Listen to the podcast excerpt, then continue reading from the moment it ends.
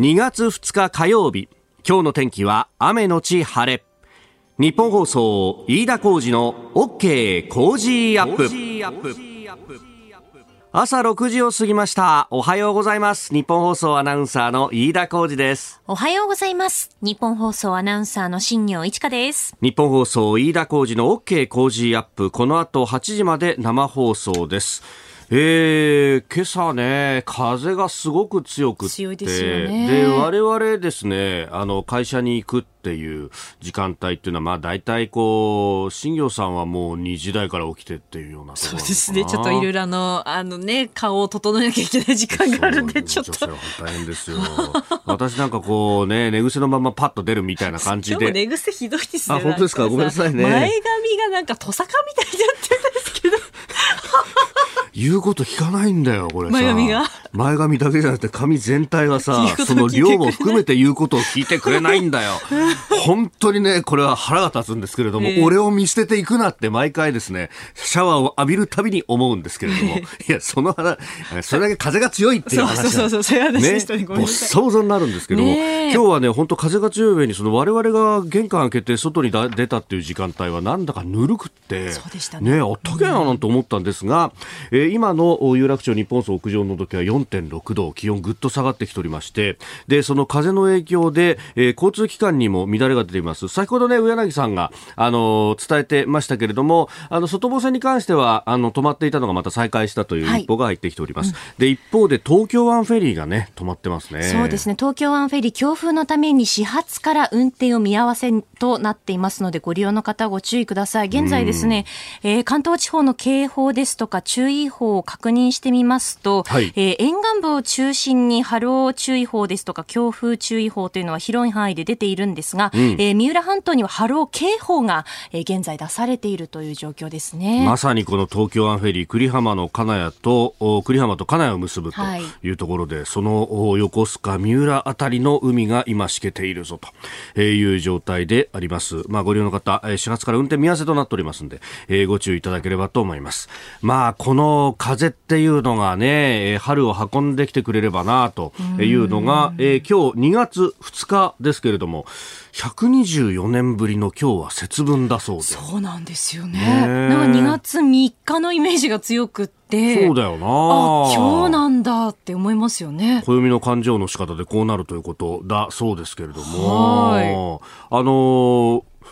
保育園でね、うちの5歳の息子が結構いろんなあの季節ものを習ってきたりとか、あと実際に実習もやってたりなんかして、あの、夏場とか、あの、春先なんかは、えー、野菜とかを植えて、それを収穫したの春菊とかさ、いいね、ミニトマトとか、なんか、さつまいもとかいろんなものやってたんですけども、はい、この間、あの、学校で習ってきたんだと、あまあ、保育園で習ってきたんだと、えー、節分は何と何の間にあるでしょうか？みたいなですね、クイズを出してきて、えー、何と何の間ってお前、えー、1月1日と3日の間とかこう言ったんですけど、ブーとか言われてですね、えー、粋な答えなんですよ。冬と春の間です。ああ、なるほど、ね。なるほど。っていうね。そっか、ね、そうですよね。可愛らしいことを習ってくるもんだなと思ったんですが。でもそういうことを教えてくれるんですね。ね、うん、でまさにまあ今日は節分ですけれども、この風が春を運んできてくれればいいなというか、春を運んでくるんだろうなと思うのが、この後気温が爆上がりするんですよ。今日ですね、東京都心最高気温17度の予報になってまして。今5度で寒いなっていうところなんで、本当にね、何が何やらという感じなんですが。本当ですね。これ3月下旬から4月上旬並みの気温だそうです。うん。ライナーをつけてコートを着てきてしまったんですがこれを一体どうしたらいいかなっていうね、えー、まあちょっと着るもので調整しながら、はい、そして朝方は雨が降るんですがその後晴れるという気温ですんで、えー、傘の忘れ物などにも気をつけて今日も一日元気に過ごしていきましょうあなたの声を届けますリスナーズオピニオンです。えー、この傾向ジアップはリスナーのあなた、コメンテーター、私、田新業アナウンサー、番組スタッフ、みんなで作り上げるニュース番組です。えー、オープニング天気の話を少ししましたらね、はい、えー、こんなツイッターもいただきましたラジオくんさん、えー、なんかラジオで言ってる今の気温があんまりにも低いんで調べたら横浜15度で東京は5度だったっていうふうにですね。あ今横浜そんなにあったかいんですか、あそうですか。えー、そんなに違うんだ、えーね。距離にしてせいぜい2、30キロってところでしょうけれども。そうですよね。ねえ、えー、ことほどさように冬と春がせめぎ合っている節分でございます。えー、ぜひね、まあこんな感じで周りどうだっていうのはこともお寄せいただければと思います。えー、今日のコメンテーターはジャーナリスト有本香里さんです、えー、取り上げるニュースですがまずはミャンマーでのクーデターについて、えー、軍の最高司令官が権力を掌握いたしました、えー、それからあ日本ではコロナに関しての緊急事態宣言ですがあ栃木を除く10の都府県延長へというニュース今日正式に総理が発表し会見も行うという流れになっております。えー、それからその緊急事態宣言下に銀座のクラブを訪問したという自民党の3人の議員が離党届を提出したというニュース。公明党の議員は辞職ということになっております、えー、議員辞職ということになっております、えー、それから台湾の経済成長率について、えー、そしてクルーズ船ダイヤモンド・プリンセス号の集団感染から間もなく1年と、えー、今朝はね社会面に、えー、いよいよ入港から明日で1年になるというような、えー、記事も載っておりましたが、えーここではですね衆議院議員の橋本岳さん当時厚生労働副大臣として仙台の対策本部で活動されていらっしゃいました、えー、あの時を振り返ってということでお電話でお話を伺ってまいります。今週はドクターズチョコレートの5袋詰め合わせを毎日5人の方にプレゼントします。最高級のベルギーチョコレートを100%使用した砂糖不使用のチョコレートです。カロリーや糖質が気になる方コロナ禍でお家で過ごす時間が多い方にもおすすめの美味しいのに罪悪感フリリーのチョコレートです。私、新業の手書きのメッセージを添えてお送りします。ご応募はメール、はがき、ファックスでお待ちしています。えー、発送はバレンタインデーの2月14日までに到着するように手配します。そして今日はもう一つプレゼントがございます。後ほどエンタメトレンドアップでもお伝えしますけれども、昨日からプロ野球キャンプイン、はい、球春到来ということで、えー、今年のプロ野球がさらに面白くなる本のプレゼントです。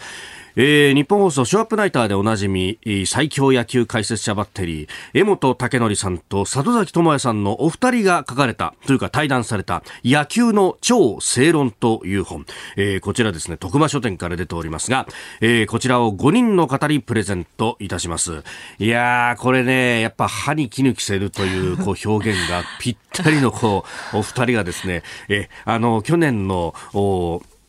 えー、緊急事態宣言下の、えー、プロ野球の話だとか、その結果としての日本シリーズの、ソフトバンクの4立ての話だとかですね、もうあの、いろいろ書いて、えー、おります。え、えー、関西マスコミは阪神の谷増かと。いや、むしろ東京の方がこうやって解説ができると。それをプレッシャーにしてジャイアンツは、えー、ある程度、こう、強くなろうと頑張るけれども、えー、他の地方の特にセリーグの球団は結構地元のマスコミとか、えー、いろんなところに持ち上げられて、ハングリー精神が足らんのじゃないかと。いうようなですね、すえー、えー、そこら辺のセとパの気質の違いとかを、ええー、里崎さんはパで下克上をやった人、うん、そして、えー、江本さんはかつてセとパ両方で活躍されたという人ですんで、その辺のですね、いろんな深い話してて、これ、面白いよ。うん。しかもね、対談だからね、こう、あっという間に読めてしまう。あ、いいですね。えー、なんかね、あの、いくつも特番をこう聞いたみたいな感じに、えー、なります。えー、徳間書店から去年の12月に発売されております、江本さんと里崎さんの本、野球の超正論、えー、5人の方にプレゼントいたします。えー、本希望と書いて、こちらメールでご応募ください。えー、COZY cozy アットマーク 1242.com COZY cozyアットマーク 1242.com です。えー、締め切り今日の深夜0時日付が変わるまでですんで、えー、なお当選者の発表は商品の発送をもって返させせていただきます。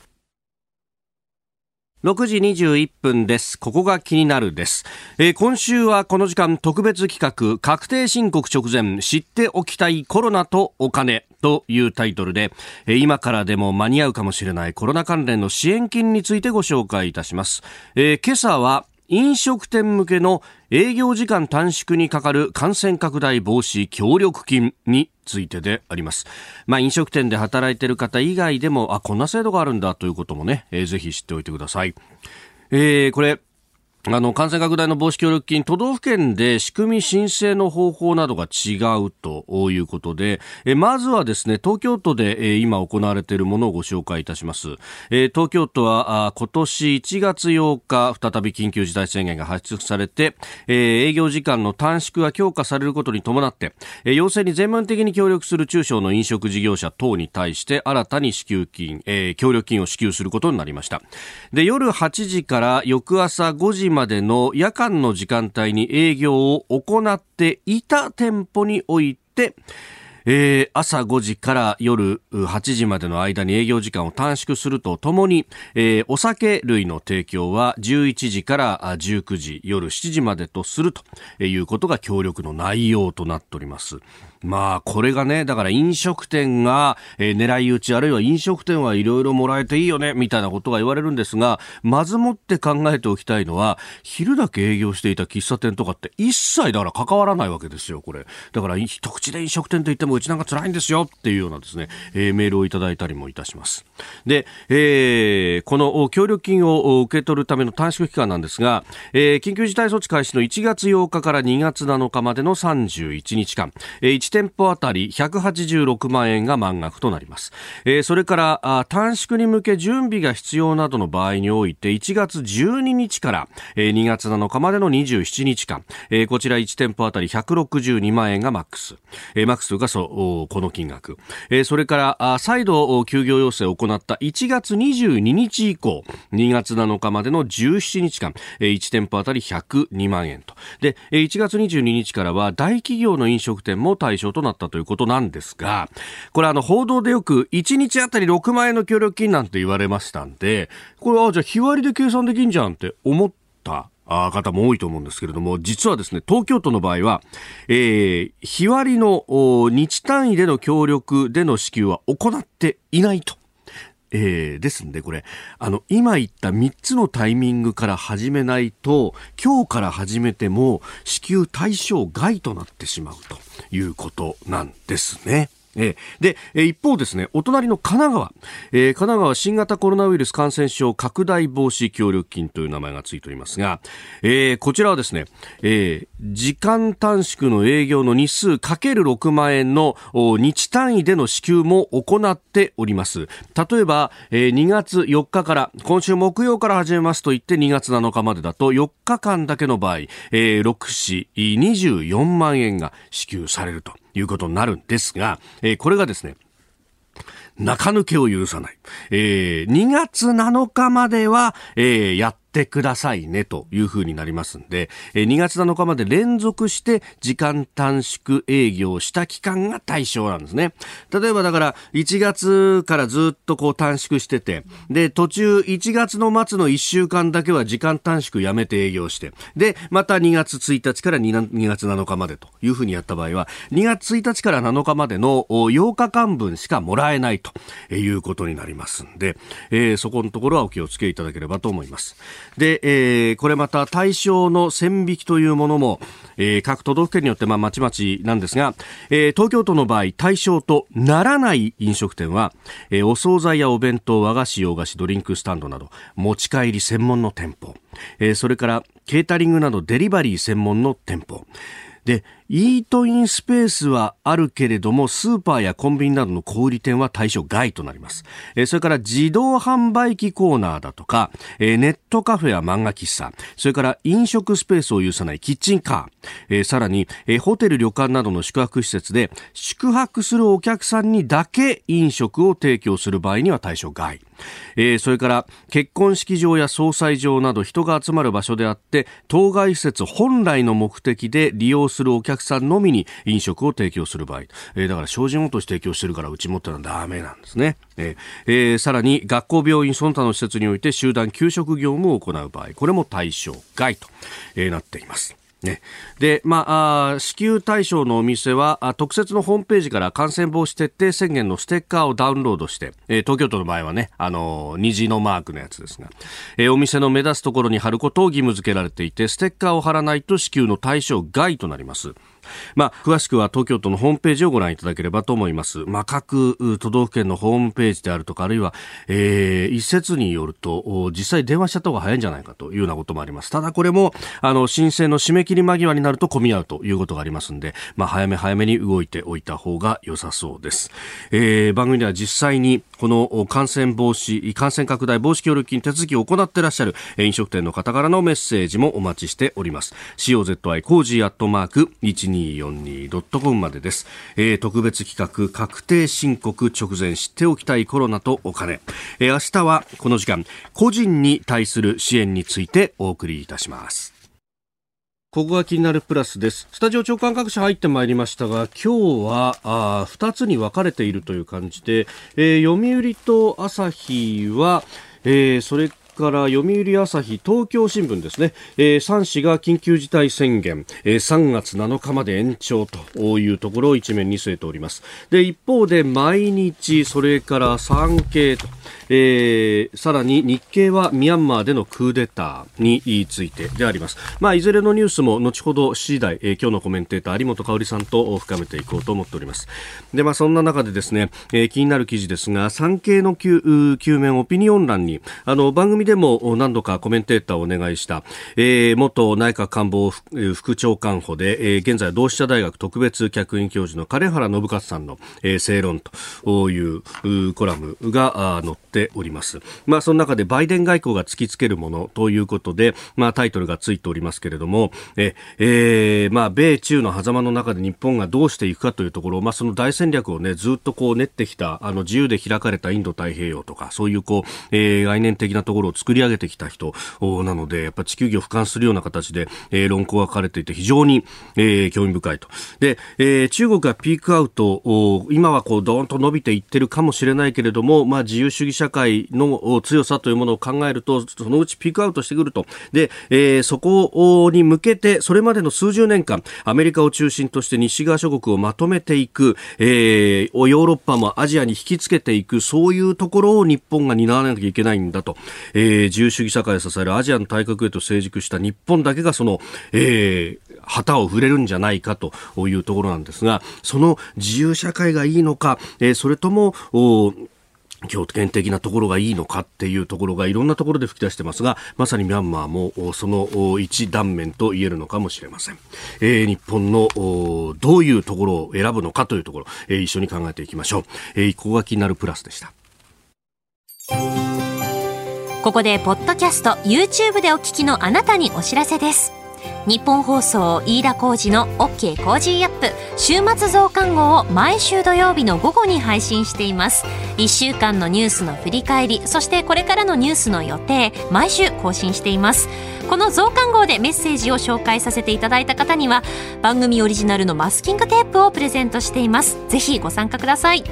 あなたと一緒に作る朝のニュース番組飯田浩二の OK コージーアップ。海外でお聞きのあなたそして関東以外の地域でお聞きのあなたからの参加もお待ちしています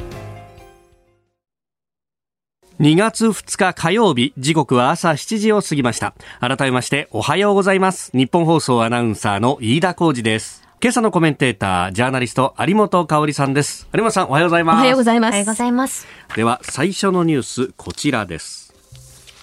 ミャンマーで軍事クーデター、軍の最高司令官が権力を掌握。ミャンマー国軍は昨日、与党国民民主連盟のアウン・サン・スー・チー国家顧問やウィン・ミン大統領ら複数の政権幹部を拘束するクーデターを実行しました。軍は全土に1年間の非常事態宣言を発令しミン・アウン・フライン最高司令官が国家権限を掌握しました2011年に民政に移管されたミャンマーで10年足らずで軍政が復活することになり国連や各国からは批判が相次いでおりますえー、はい去年の11月に総選挙があってというようなことも合わせて報じられておりますが、はいそうですね。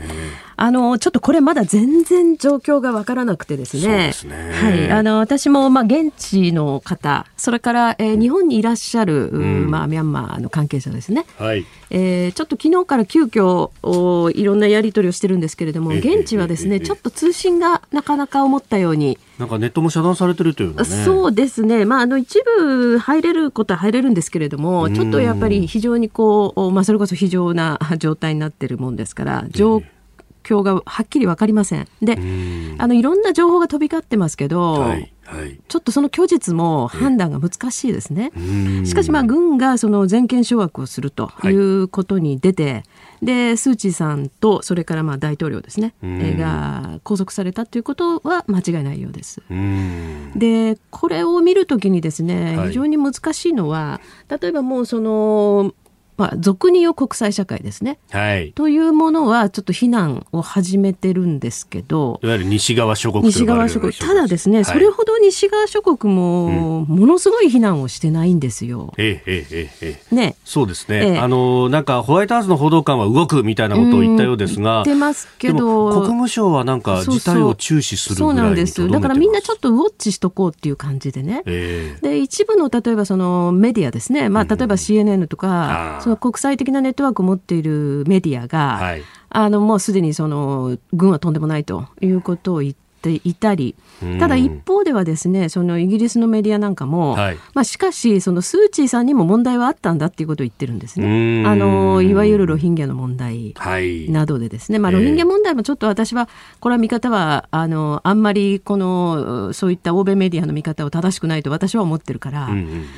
あんまり単純には言えないんですけどこれ結構複雑ですね。えー、で、えー、まあ今そのこれから注視しなきゃいけないこととですねそれからじゃあ日本のスタンスどうなんですかっていう話なんですけど、はい、そもそも日本はこの民政移管される前軍事政権下に、まあ、あってミャンマーが国際社会から非常に厳しく制裁されてた時も、日本は独自の関係を保ってたんですよね。はいそして軍事政権の要人たちも時折日本を訪れていたという状況ではい、で欧米各国からすればなんで日本はそんなその軍事政権に甘いんだということを言われていたんだけれども、まあ、日本は日本というスタンスで来ていたわけです。ですからもちろんスー・チーさん側とも当然関係はいいし、はい、あの安倍政権の時代にもスー・チーさん日本に来たりなんかしてね、ね、非常にあの深いこのおあれをしてますけど、ミャンマーとはやっぱりおまあ、ミャンマーとの関係においては欧米諸国と日本というのは全然スタンスが違う、はい、これは戦前からのいろんな関わり合いがあります。でこれはその、まあ、スー・チーさんだけじゃなくてですねミャンマーのこの民政移管してからの国防大臣が日本に来た時も、まあ、当時の日本の防衛大臣に対しても我々の国が今独立国としてあるのは戦前に、まあ、旧日本軍によっていろいろ助けてもらったおかげで自分たちは独立を果たすことができたんだと。このことをそのミャンマーとしては忘れてないんだっていうことをわざわざ日本でメッセージしたりですね、はい、してた、まあ、そういう長い関係があるので、うん、日本は必ずしもこのミャンマーの軍政、えー、側ですねというものとも対立していくっていう単純な関係ではないんですね。それとちょっともう一つ気になる情報としてはですね、はい、実はあのこう飯田さんと一緒にやってる番組でも何度かお話したかもしれませんが、ええ、あの私は現地ミャンマーでですねその少数民族の武装勢力がずっと、うん、国軍側とまあ、内戦やってた、はい、その内戦を停戦合意、はい、武装勢力側をですね停戦合意のテーブルにつかせた、えー、日本人の井本克行さんという方ですね、まあ、彼と非常にこう交流があるわけなんですけど、あのまあ、井本さんたちがえー、交渉のテーブルにつかせた多くのその武装勢力以外にですね、うんうん、ずっと抵抗を続けている勢力っていうのはいまだにあるわけですよ。でこれはですねはっきり申し上げて裏には確実に中国がいるんです。でそのうちの一つの勢力が、はい、どうやらですね、まあ、今回の事態に対してそのむしろ国軍側と対立してるわけじゃないですか。そうですね、うん、でもこの人たちがどうも声明のようなものを発表して、えー、あの欧米寄りなことを言っていると。だからこの辺りもねちょっとこの周りの情勢とも含めて見ないといけないというところなんですね。ただミャンマー非常に有望な重要な国ですから、ね、日本にとっても。はい。おはようニュースネットワーク取り上げるニュースこちらです。緊急事態宣言栃木を除く10の都府県で延長へ。感染者数は皆さんも発表でご承知の通り減少傾向にありますけれどもまだ警戒は要するだろうとこういうふうに思っています。いずれにしろ明日の専門家の皆さんの諮問委員会の決定を踏まえた上で対応していきたい。このように思います。お聞きいただきましたのは昨夜総理官邸で行われた緊急事態宣言についての協議後の、えー、菅総理大臣の会見の模様でした。政府は新型コロナウイルスの感染拡大に伴い今月7日を期限として11の都府県に発令している緊急事態宣言について栃木県を除く10の都府県で延長する方針を固めました。期間は3月7日までの1ヶ月間で調整をしていて感染状況に応じて期限前の解除も検討するとのことです。えー、今日専門家による諮問委員会を開いて、はい、えー、その後衆参両院の議議運営委員会に総理出席で説明、うんはい。えー、でさらに会見というような流れになってますが。はいあのちょっとですね、はい、まああんまりこういうこと言っちゃいけないんですけれどもね、私はこの、まあ、もちろん新型コロナウイルスを軽く見るつもりもも何もないんですけれども、うんこれ緊急事態宣言を2か月続ける、はい、そのことによる例えば経済的なダメージですね。これの方がもうもはや相当怖いなっていう気に実はなってきています。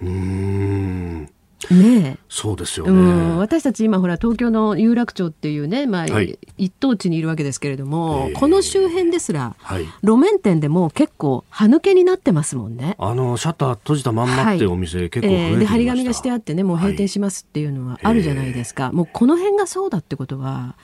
本当に大変なことだと思いますね。まあ、ラジオを聞きの方で、はい、あの飲食店経営されている方結構いらっしゃいます、えー、でメールもいただきますが、はい、えー、東京立川の吉尾さん、居酒屋経営してます。緊急事態宣言が出た8日から、えー、夕方5時半からの営業を自粛し、うん、お昼11時半からのランチ中心にシフトしたんですが、収益激減です。うんうん、えー、これまでは8時、夜8時以降の飲食自粛してくださいと言ってましたが、えー、その後昼の不要不急の外出も自粛してくださいと呼びかけられるようになりました、営業自粛と簡単に言いますけれども、えー、私たち自営業者にとっては従業員と家族の生活がかかっています。いつになったらまともな営業体制に戻れるのか本当に不安です。廃業や転業を考えないといけないのか悩んでいます。と、えー、54歳の自営業の方いただきました。そうだと思いますよ。で東京は世界でダントツに飲食店の数が多いんですね。20万件ぐらいあるんですよ。それでまああの例えばランキングでいくと世界で第2位がソウルなんですけれども、はい、多分ね東東京の半分くらいだと思いますよ。それぐらい東京っていうのは割合にその、まあ、東京だけじゃないんですけど、はい、特に東京は飲食店が支えているこの町場の経済ってすごく大きいんですよね。これをだからあのまあ言ってみれば見殺しにするんですかと。それで、まあ、あの今日その専門家による諮問委員会ですね、まあ、これがあると、はい、もちろん専門家の皆様方もこの日本がですね法的にいろいろできないことが多いとい。うところを十分にそのご考慮されながらですね、えーえー、先生も含めて。あのベストな方法を考えてくださってるなというそういう私は感謝はあるんですけど、しかしね今回のこのこの緊急事態宣言というのはちょっとなんか科学的な根拠っていうのが弱いと思うんですよね。それにしては受けるダメージが大きすぎるような気がします。まさにそれは政治が判断することなんだけれども、はい、前にもこの番組で言いましたようにじゃあ去年の緊急事態宣言後、はい、まあ、何ヶ月もあった、半年以上あったんですけど、その間にね、臨時国会もありましたけど、はい、何一つ変わってないじゃないですか。できることも何一つ変わってないですよね。そうですね。えー、法律変わってないのからね。何も変えてないんですから。で、まあ、水際対策も相変わらず緩いまんま、で国民の行動が把握できないまま、はい、で政府が作ったアプリっていうのもほとんど使われない、で使い勝手がやっぱり悪い。各国がやってることどうしてもうちょっと参考にしないんですかねっていう感じがするんですよね。でこの後別のニュースで言いますけれども例えば台湾なんかは、はい、まあ、閉めるところはきちっと閉めて、その上で段階的に、まあ、国の中の経済回してるから今年は3%近いプラス成長でしょ？う。ええええそのようですね。で普通に飲食店とか営業してるようですからね。だからこの差は何ですかっていう話ででいくつかそのポイント差のあるポイントありますけれどもね、はい、そのできないできないっていうことを言ってたらいつまでたってもできないわけですよ、えー、例えば国民の行動を把握することもできない、うん、水際をもっときつくすることもできない、うん、っていうことを言ってるのは、これはまさに政治の不作為じゃないかなというふうに思いますね。で、これだけね、なんか市中感染が広がっちゃってね、もうその、おそらく日本の中でも変異してるんじゃないかっていうことをおっしゃる専門家もいらっしゃるし、はい、うん、そうなってくると、何にももう把握できない状況なわけでしょ。う。うんうんうん、だからこれでひたすら自粛だけを続けるということは、はいなんかもう国としてちょっとこう自殺行為っていうかなそんな感じもするんですね。うん。結局ね、うん、あの法律であるとかで、うん、まあ有事平時切り分けて、えー、で有事の際は行動制限も含めてやるっていうような、はいえー、まあそういうこう世界的なスタンダードが日本じゃできないんで、うん、もう空気で縛るみたいなことになってきてますよね。で今じゃあ何が一番緊急事態なんですかっていうと、医療崩壊でしょ？でこの医療崩壊も結局日本の制度上の問題というのが非常に大きくさあの、まあ、災いしてますよね。要するに民間病院に関しては何一つ、まあ、現行の制度の中では、はい、まあ、何一つというとちょっと大げさだけれどもほとんど何も強制することができない。基本は要請要請ですね、うん、で、えーまあ、お金を出すお金をつけて、えーまあ、コロナの対応をですねお願いしていくというのも、はい、まあ、だいぶ後手に回っちゃったというところがあるし、うんそれからそのお金を出すやり方もなんか1病床あたりいくらみたいな感じにね、はい、えー、つけたりしてるんですけれども、えー、そういうその情報が揃わなかったから、何ヶ月もそれを出すことができなかったんだと言ってるんですけれどもね。はいいやそういう問題なのかなと。予備費10兆積んだけれども。でね最初はもっと乱暴にやったっていいと思うんですよね、えー、病院としてはその、えー、他の患者さんを見れなくなってしまうんじゃないか、うん、それによって病院経営が立ち行かなくなるんじゃないかっていうことが問題なんだったらば、はい、まあ、乱暴だけれどもちょっとその患者が増えてしまってどうしようもない地域に関しては売上保証するということをやるしかなかったわけじゃないですか。だけど、うん結局去年1年の流れを見てても、はい、全然確保している病床の数が増えてないんですよね。こんな状況で国民にだけ自粛しろというのは私あんまりにもあの納得がいかないことが多すぎると思う。うで、えー、次に用意していたニュースですが、まあ、はい、そんな中でじゃあ、あのー、飲みに行ってた、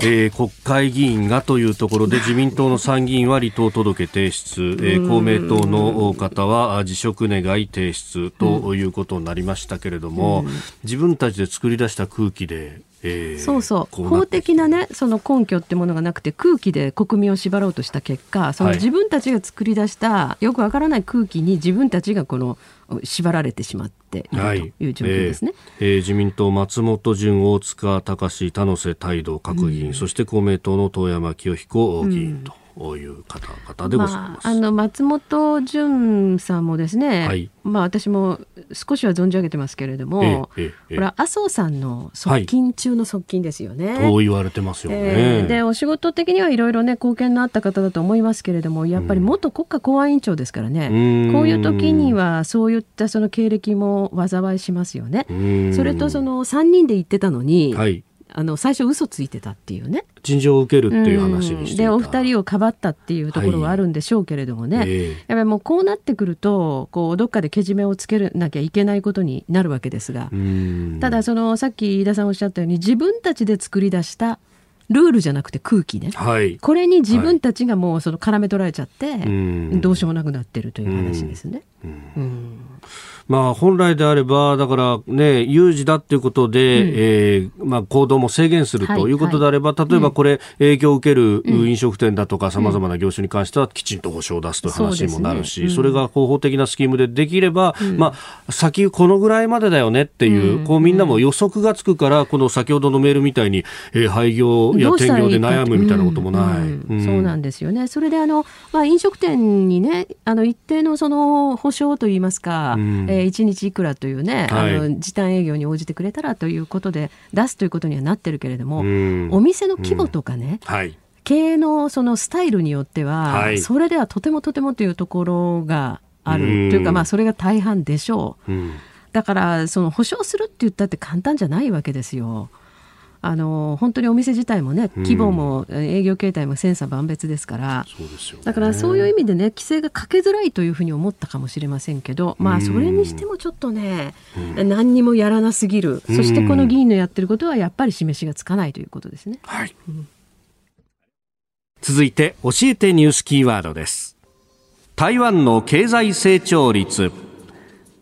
台湾統計庁によりますと台湾の2020年の GDP 速報値は前の年と比べプラス2.98%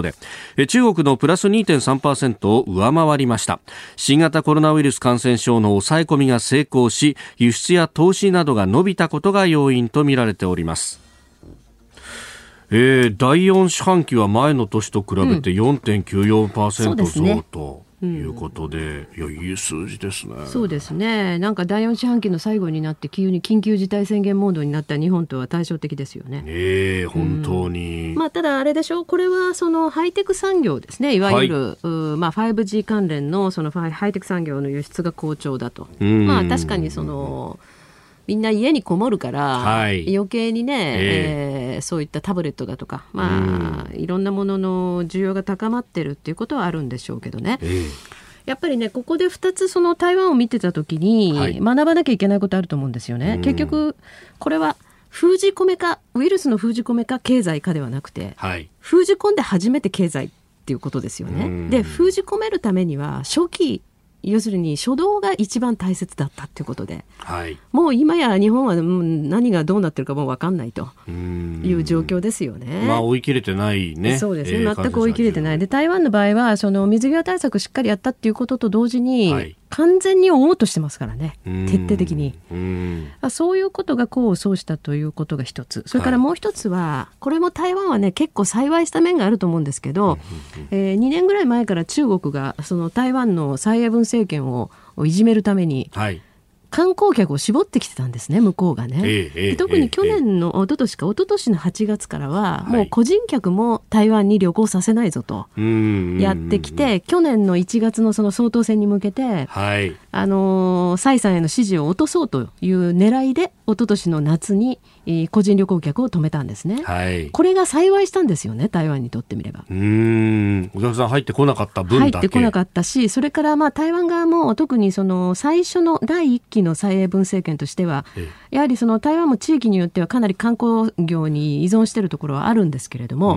でもこれをねその、まあ、台湾の観光資源はあそのままあ維持発展させるとして、はい、観光業そのものは維持発展させるとしても、うんうんうん、中国への依存度を減らしていこうということを徹底的にやったわけですね。でその ASEAN だとかあ、まあえー、オセアニア諸国、はい、まあ、ルックサウス政策ですね。ここに集中的にキャンペーンを打ったんで。えーえーはい結局ですねその、まあ、このコロナの前の状況で見ても、うん、ほとんどね入ってくる人の数は変わってないんですよ。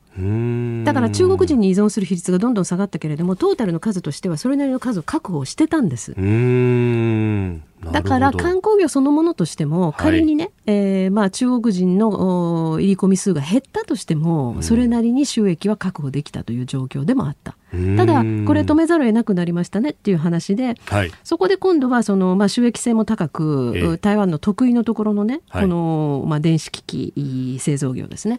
ここに力を入れたというところですから日本も考えなければいけないのは、まあ、国の規模は違うとはいえその島国でありもともと歴史を共有してた時代もあるしね、はい、非常にいろいろ共通点のある国として言えばやっぱりね観光立国じゃないんですよ。うん。うん、日本のものづくりの力っていうものをもう一回取り戻して、はい、そして日本は特に国内の市場が大きいわけですから、台湾より何倍も大きいんですからね、えーえー、やっぱりそこでその作ったものをきちっと流通させてまずは経済をあの回してそれを土台にしてその上で輸出やなんかで外貨も稼いでいくという形にもう一回巻き戻さないとそこの部分は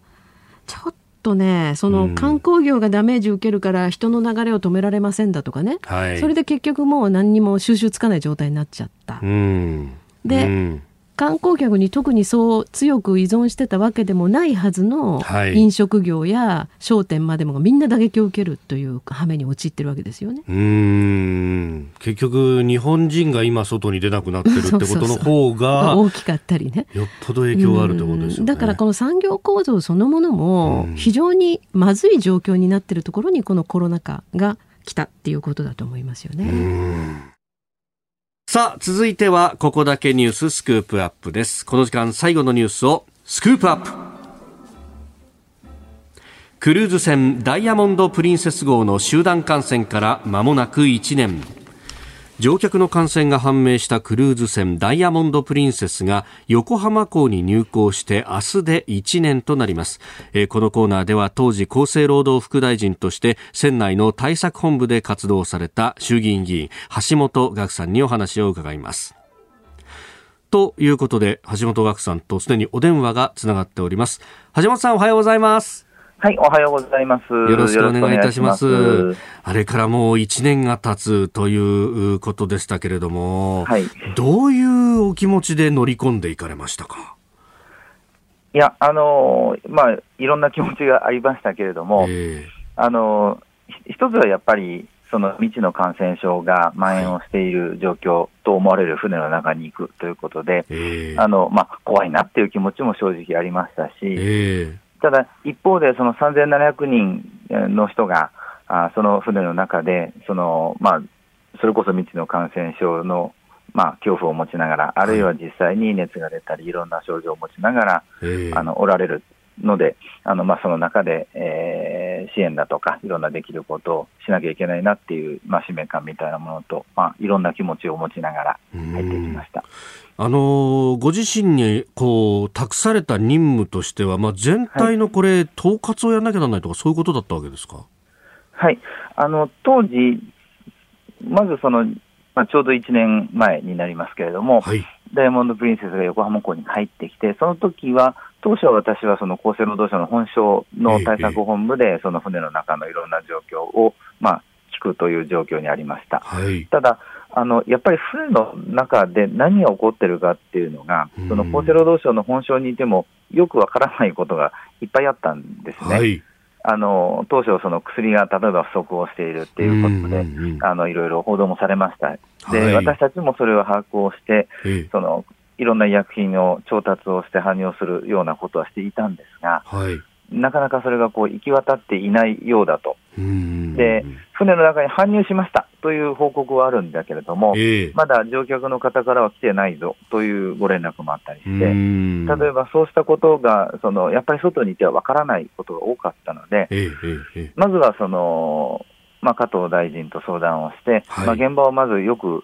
見てこいと、こういうことだったので、えーまあ、当初はその視察をしに入っていたようなあところがありました。なるほど。で実際2月10日に乗船されたというふうになってますけれども、船内の様子、どうでしたか、はい、あの見た目はですね乗客の方はもうあの船室で待機になっていますので、はい。えー、落ち着いていました。ただ、それこそ2月10日頃ですと、うん、1日にまだその60人とか70人とか、そのぐらいの数の方が新たにその発熱をされる、はい、でその発熱をした方はこちらの電話番号にお電話をということになっていたんですが、その電話がもう鳴りやまないみたいな状態がありましたし、そのあの DMAT さんとかあの医療の支援の方々が手が回ってないっていう状態がありました。であのちょうどその2月の11日ぐらいに薬は配り終えたんですけれども、えー、その今度はお医者さんの診療が間に合っていないだとか、あの PCR 検査も当時は1日にその200件とか100件とか、そのぐらいしかできない、はい、あのあれでしたので、えー、あのこれも間に合っていないとか、あのまずそういうところをきちんと整理をしていくというのがあの仕事になりました。さあスタジオにはジャーナリスト有本香里さんもいらっしゃいます。おはようございます。よろしくお願いします。よろしくお願いします。あの1年前に、まあ、その現場をいろいろ仕切られてですね大変あのご尽力されたということは私たちも記憶に新しいんですけれども、はい、ちょっと実はその今また緊急事態宣言が伸びるという状況を鑑みますとですねこのダイヤモンド・プリンセス号で、えー、まあ橋本さんたちが経験されたことというのがその後の例えばその法律の改正とかですねあるいは日本のまあ水際対策であるとか、えー、その隔離をどうするのかというようなことにちょっと今一つ生かされていないんじゃないかというようなあ印象も私は持っておりますけれども。この辺りはそのこれからまた国会の中でその法改正もしていくということになってるんですが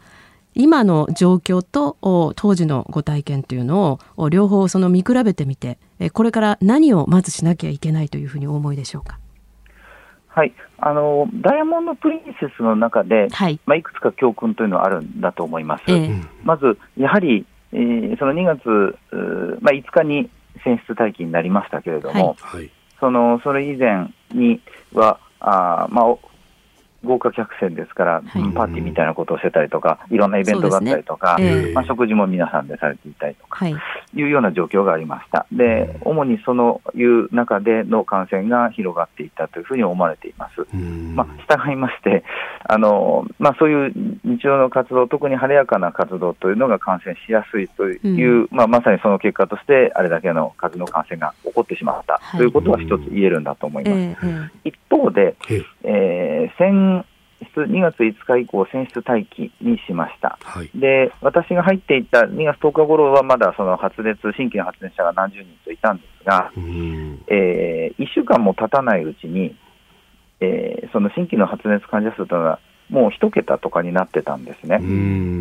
だからきちんと選出待機をして、はい、その潜伏期間がありますから、10日とか、1週間とか10日とか経つと、えーまあ、感染者って減るんだ。ということもまあ一つの体験なわけです。はい、ステイホームって効果あるんだということですね。でもう一つ言うと、えーと、これは一つ、私は要改善点だと思っていますが、ええ。ー、乗員の方、クルーの方々は、はい、あもちろんマスクをしたり、消毒をしたり、といったその防護をしていただきながらですが、働いていただいていました。だけど、同じように実は感染のリスクを彼らも抱えていて、実際にその発熱をしてお休みになる方とかも、えー、出てくるっていう状況でした。はい、でただ、それもその、まあ、これはその、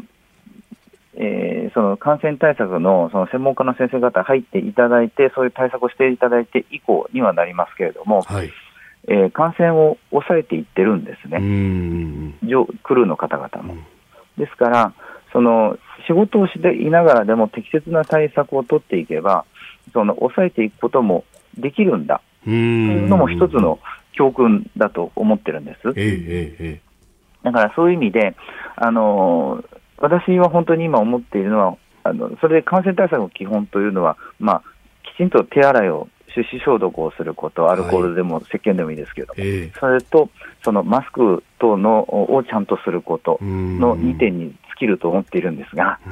あのそうしたことは効果があるんだということです。あのなんていうんだろう、もちろん今、緊急事態宣言ということで、いろいろな要請を行お願いをしたり、あのご不便をおかけをしていると思っていますけれども、はい、あの例えば食事をするにしても、気をつけて食事の仕方をするだけでも効果はあるし、えー、そうしたことをどれだけ多くの方がきちんとしていただけるかということによって、本当に感染の拡大というのは違ってくると思っていますので、うん、まあ、やっぱりそういうことをきちんとお願いをしていくということが大事なんだと思っています。はい橋本さん、朝からどうもありがとうございました。はい、ありがとうございました。えー、当時、ダイヤモンド・プリンセス号に入って、えー、指揮を取っていた前厚生労働副大臣、橋本岳さんとつなぎました。ポッドキャスト YouTube でお聞きいただきまして本当にありがとうございました。あなたと一緒に作る朝のニュース番組飯田浩司の OK Cozy up。東京有楽町のニッポン放送で月曜日から金曜日朝6時から8時まで生放送でお送りしています。生放送を聞き逃したあなた。ぜひ radiko のタイムフリーサービスでニュース以外の医療スポーツエンタメなどの情報もぜひチェックしてみてください。さらにこの番組では公式ツイッターでも最新情報を配信中です。スタジオで撮影した写真などもアップしています。そしてもう一つ飯田浩二アナウンサーが「夕刊富士」で毎週火曜日に連載中。飯田浩二の「そこまで言うか」こちらもぜひチェックしてみてください。